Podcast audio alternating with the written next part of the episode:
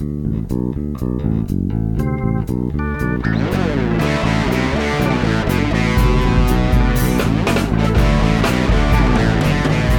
bem-vindos ao De Cabeça, um podcast onde vamos mergulhar nos processos, estratégias e tendências de destaque no mundo dos negócios online, com temas para que você possa criar seu próprio negócio online ou ampliar seu negócio atual. Eu sou Eric Menal. Sou Bruno Moreira. No episódio de hoje a gente continua no clima da Copa, né, Brunão? Copa, vamos embora porque só tá dando jogão.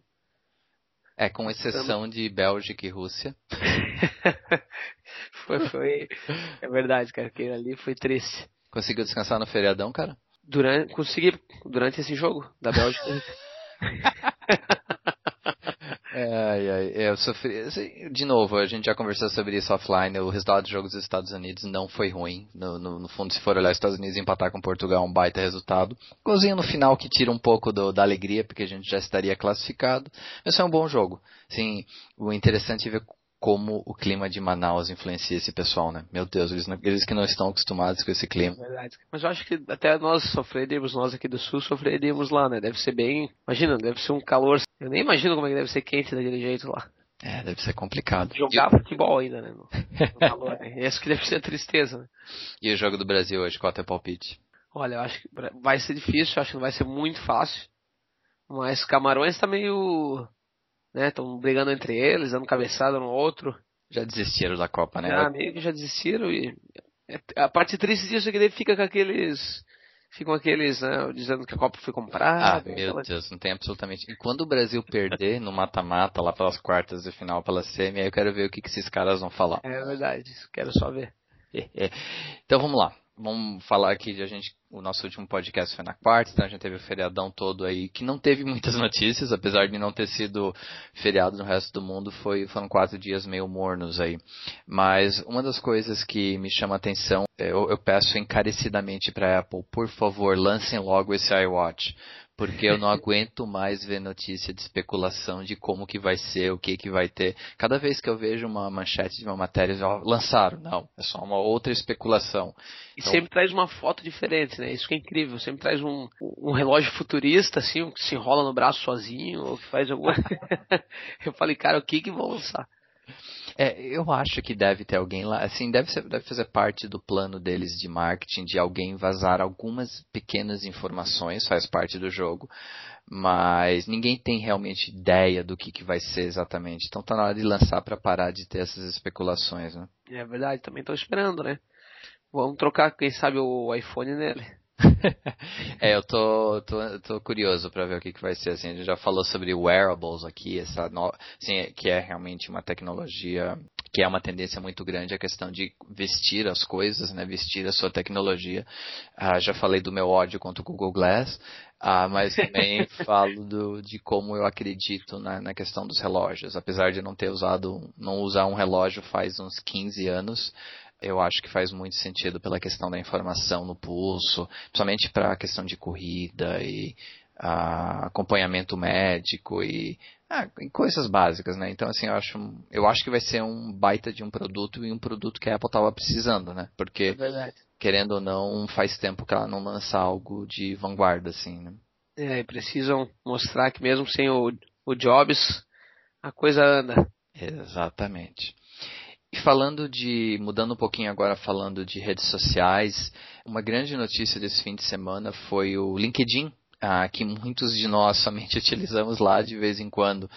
A gente, é, muita gente usa só para procurar emprego ou usa, entra lá só de vez em quando para ver uma notícia ou outra, mas é, é, uma rede que tem crescido muito, até por isso que a gente criou a nossa comunidade lá dentro e a gente a convida de novo para quem está ouvindo, tem a comunidade do podcast de cabeça lá dentro, é só procurar tem focado muito em, em notícias. Eles querem realmente virar uma rede social completa para profissionais.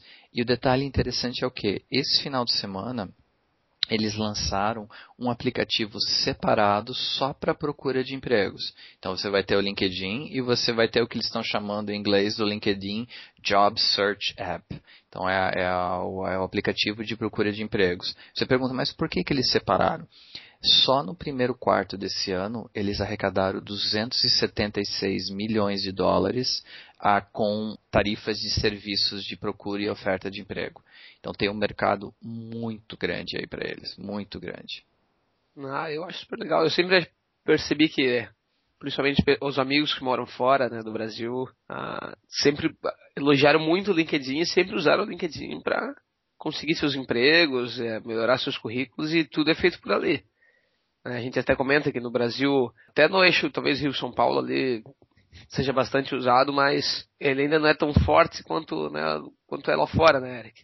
Não, é verdade, assim, a gente, eh, vamos lá, dois anos atrás eu estava no mundo corporativo aqui em São Paulo e a gente usava o LinkedIn sim para procura e oferta de empregos, porque você tem uma informação mais atualizada, é, é uma ferramenta fácil de, de fazer essa, essa, entre aspas, transação de uh, esse serviço de procura de emprego. É, tu ainda tu vê as conexões das pessoas e a gente sempre fala como indicação é uma coisa que funciona muito no Brasil. Perfeito, cara. É, no LinkedIn tem tudo isso, né? Já, tu já mostra quem são as conexões, já consegue saber a, a influência que essa pessoa tem, não, eu acho muito legal o LinkedIn. E, e espero que ele vá sempre cada vez mais para esse lado de, de jobs e, de, né, de, e corporativo, né? Que eu acho que é o que precisa mesmo, separar ó, tudo isso de Facebook ou, ou Google Plus, né? Não, exatamente, concordo plenamente. Assim, o, o, interessante é olhar mercados, né? Então você vamos, pegar, vamos pegar o mercado de não, não, só sair um pouquinho da linha, mas falando do mercado de turismo e como os sites e aplicativos de procura de viagens ah, mudaram ah, o mercado das agências de turismo. Elas, elas ainda existem como nicho, estão voltando com uma, um atendimento mais personalizado e eu acho que a agência de emprego é um outro mercado que vai não, eu não estou dizendo que vai acabar porque não vai, mas ela vai ter que se transformar. Ela vai ter que se vai. transformar porque o custo, tanto para quem está oferecendo emprego, quanto para quem está procurando emprego, ah, é muito menor em uma plataforma muito mais direto numa plataforma como o LinkedIn. Com toda certeza tem. Eu ainda vejo coisas, eu tenho a mania de ler jornal também, jornal impresso. E aí, jornal. Só ler o jornal para ter o desconto no cinema durante a semana, tô ligado. Exatamente, claro, exatamente. é essa mania, né? A gente acaba criando algumas manias e essa é uma delas. E, e, e, no jornal impresso, a parte de empregos, eu ainda vejo coisas que aconteciam quando eu, eu comecei a procurar meu, meu primeiro emprego, né? Há, há mais de 10 anos atrás, que eram pessoa, eles colocarem a vaga, colocarem as, as funções que eles querem, mas não dizer qual é a empresa ou não. Ou, ou, né, ou apenas citar alguns detalhes da vaga para que você vá até lá e converse com eles, né? Uhum. E eu lembro que sempre era roubada quando eu entrei nessas vagas, né? Sempre uma roubada, um emprego que ninguém quer, um subemprego, né? E eles, tavam, e eles sabiam que se botasse no jornal ia ter pouca procura, né? E como a, as agências de emprego ganham por, pela, às vezes por indicação, às vezes pela contratação, né? Uhum. Então faziam até lá nas agências de emprego para ouvir uma coisa que é incrível. Agora o LinkedIn, não, o LinkedIn te traz as vagas, ele cruza né, o teu perfil, é, é muito legal, né? Eu não, eu. Eu, eu assim, é, empresa de capital aberto está gerando lucro nesse, nesse tipo de serviço, então esse, essa criação de um app separado baita de uma sacada, vai poder focar todos os esforços e todo toda até o próprio controle deles assim, eu acho que vai ser muito legal para eles ter esse serviço separado. O, a contrapartida é, e aí só o tempo vai dizer, é se as pessoas que usam somente o LinkedIn para procura de empregos, o que, que vai ser do, é, se tem esse app separado, apesar de que a receita está indo tudo para o mesmo bolo, né? Mas o que, que vai ser do, do app do LinkedIn em si? Uh, assim, aumentou muito, e acho que a gente já falou sobre isso, aumentou o acesso mobile ao LinkedIn, então o LinkedIn finalmente virou uma, uma, uma era última, uma das últimas das redes sociais em que o acesso no desktop era maior que o mobile, não é mais, então hoje mais gente acessa o LinkedIn no mobile do que no desktop, mas eles realmente vão ter que virar uma fonte de conteúdo, e eles já estão planejando isso, então hoje em dia você pode escrever o seu, entre aspas, blog dentro do próprio LinkedIn.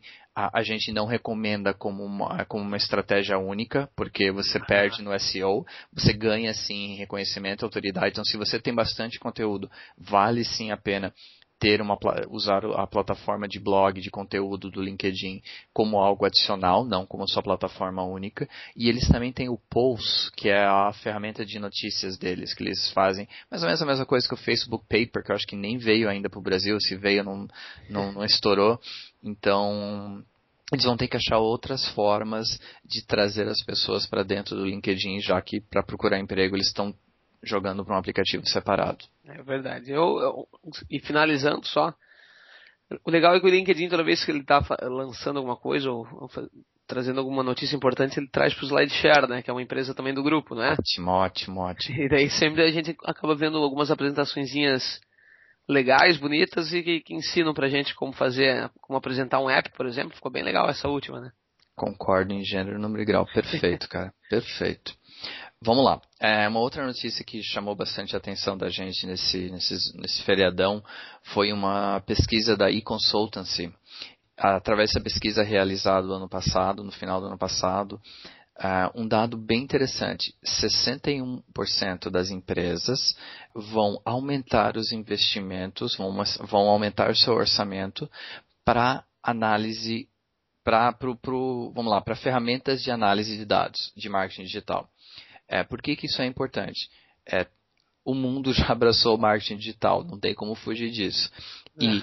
o que, que, é o grande problema ainda hoje em dia? É identificar como medir isso, como medir a rentabilidade do seu investimento em marketing digital. Ah, era um problema na época do marketing, ainda é um problema na época do marketing digital.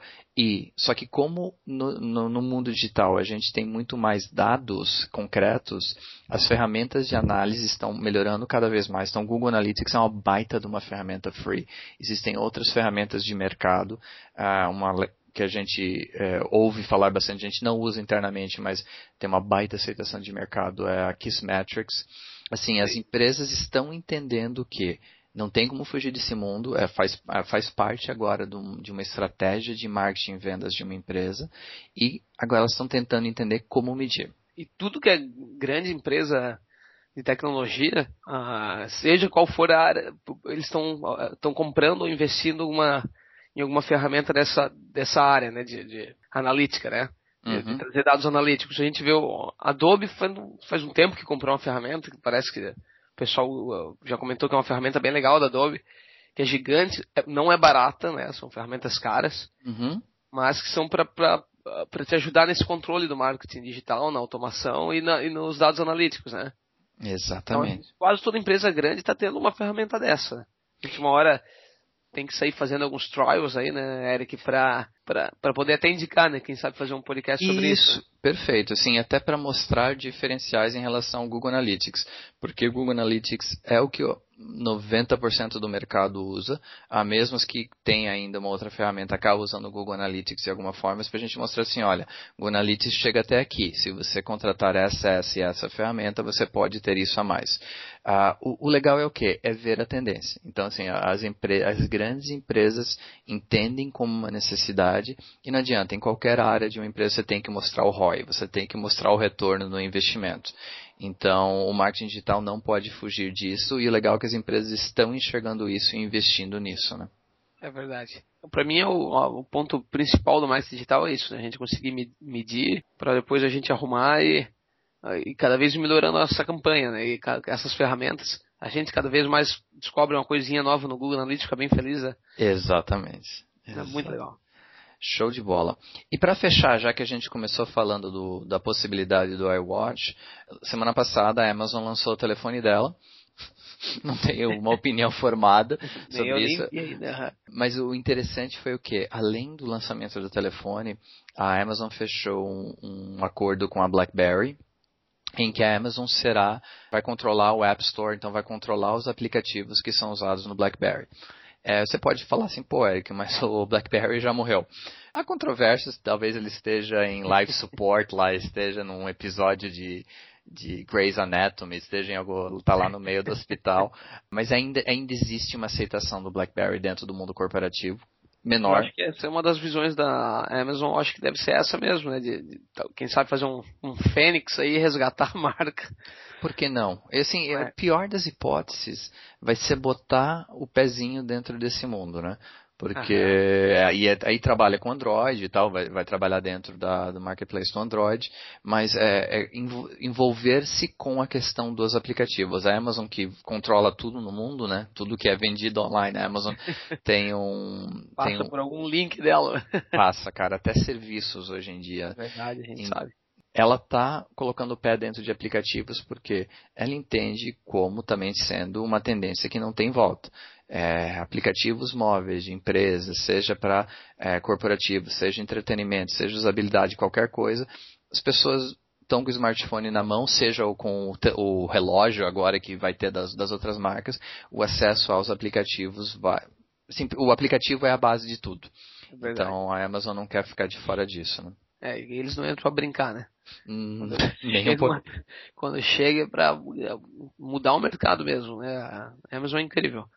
Nem um pouquinho, cara, nem um pouquinho. Então, assim, ela realmente entra para para botar o pé e para marcar uma presença. Então vamos ver os próximos passos, vamos ver os resultados desse investimento da Amazon nisso. Estamos de olho. Exatamente.